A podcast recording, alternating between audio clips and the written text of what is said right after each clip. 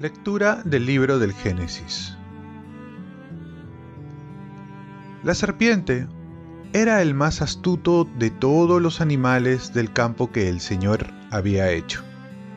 Y dijo a la mujer, ¿Es cierto que Dios les ha dicho, no coman de ninguno de los árboles del jardín?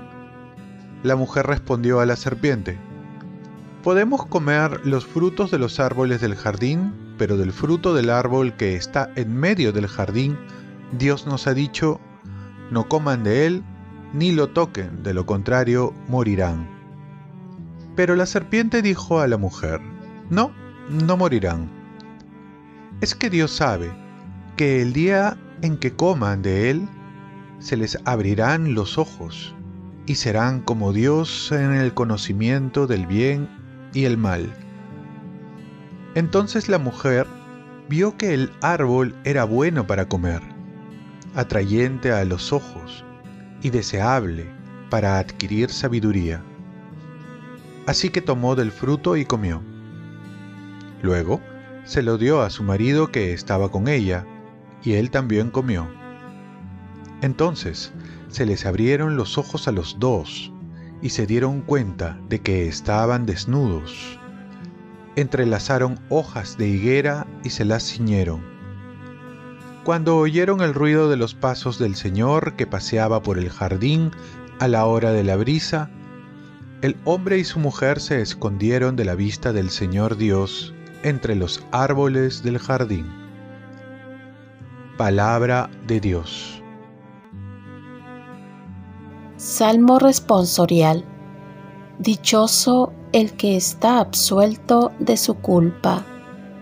Dichoso el que está absuelto de su culpa, a quien le han sepultado su pecado. Dichoso el hombre a quien el Señor no le apunta el delito. Dichoso el que está absuelto de su culpa. Había pecado, lo reconocí, no te encubrí mi delito propuse, confesaré al Señor mi culpa, y tú perdonaste mi culpa y mi pecado. Dichoso el que está absuelto de su culpa. Por eso que todo fiel te suplique en el momento de la desgracia. La crecida de las aguas caudalosas no lo alcanzará. Dichoso el que está absuelto de su culpa. Tú eres mi refugio, me libras del peligro, me rodeas de cantos de liberación. Dichoso el que está absuelto de su culpa. Lectura del Santo Evangelio según San Marcos. En aquel tiempo, Jesús dejó el territorio de Tiro, pasó por Sidón y fue hacia el mar de Galilea atravesando la Decápolis. Le presentaron un sordo que además hablaba con dificultad. Le pidieron que le impongan las manos sobre él. Él, apartándolo de la gente a solas, le metió los dedos en los oídos y con la saliva le tocó la lengua y mirando al cielo, suspiró y le dijo, Éfeta, que quiere decir, ábrete. Y al momento se le abrieron los oídos, se le soltó la atadura de su lengua y hablaba sin dificultad. Jesús les mandó que no lo dijeran a nadie, pero cuanto más se lo mandaba, con más insistencia lo proclamaban ellos y en el colmo del asombro decían, todo lo ha hecho bien, hace oír a los sordos y hablar a los mudos. Palabra del Señor. Paz y bien, hoy celebramos la memoria de Santa Escolástica. Es vital comunicarse con los demás, como comunicarse también con Dios.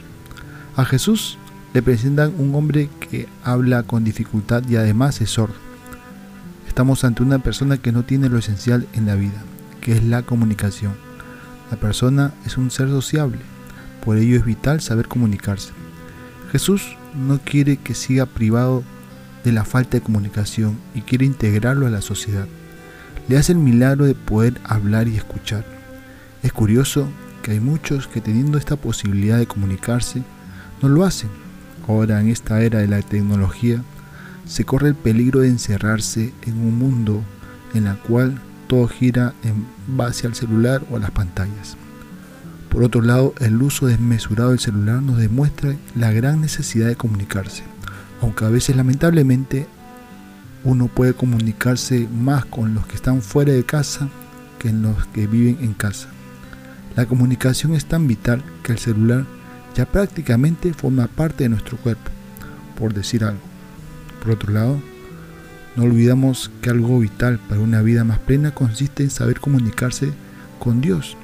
Aquí no se necesita celular, que esta comunicación con Dios en nuestros padres se obstaculiza por el pecado y vemos las consecuencias de dejarse comunicar con Dios para comunicarse con el diablo. ¿Cuántas veces también nosotros prestamos más oídos a las insinuaciones del demonio, a las tentaciones del mal, que a las buenas inspiraciones que nos da el Espíritu Santo? Oremos. Al celebrar la fiesta de Santa Escolástica Virgen, te rogamos Señor que por su ejemplo te sirvamos con caridad pura y alcancemos los saludables efectos de tu amor. Ofrezcamos nuestro día. Dios Padre nuestro, yo te ofrezco toda mi jornada en unión con el corazón de tu Hijo Jesucristo, que sigue ofreciéndose a ti en la Eucaristía para la salvación del mundo. Que el Espíritu Santo sea mi guía y mi fuerza en este día para ser testigo de tu amor. Con María, la Madre del Señor de la Iglesia, te pido por las intenciones del Papa. Con San José Obrero te encomiendo mi trabajo y mis actividades de hoy para que se haga en mí tu voluntad. Y la bendición de Dios Todopoderoso, Padre, Hijo y Espíritu Santo, descienda sobre ti. Cuenta con mis oraciones que yo cuento con las tuyas y que tengas un santo día.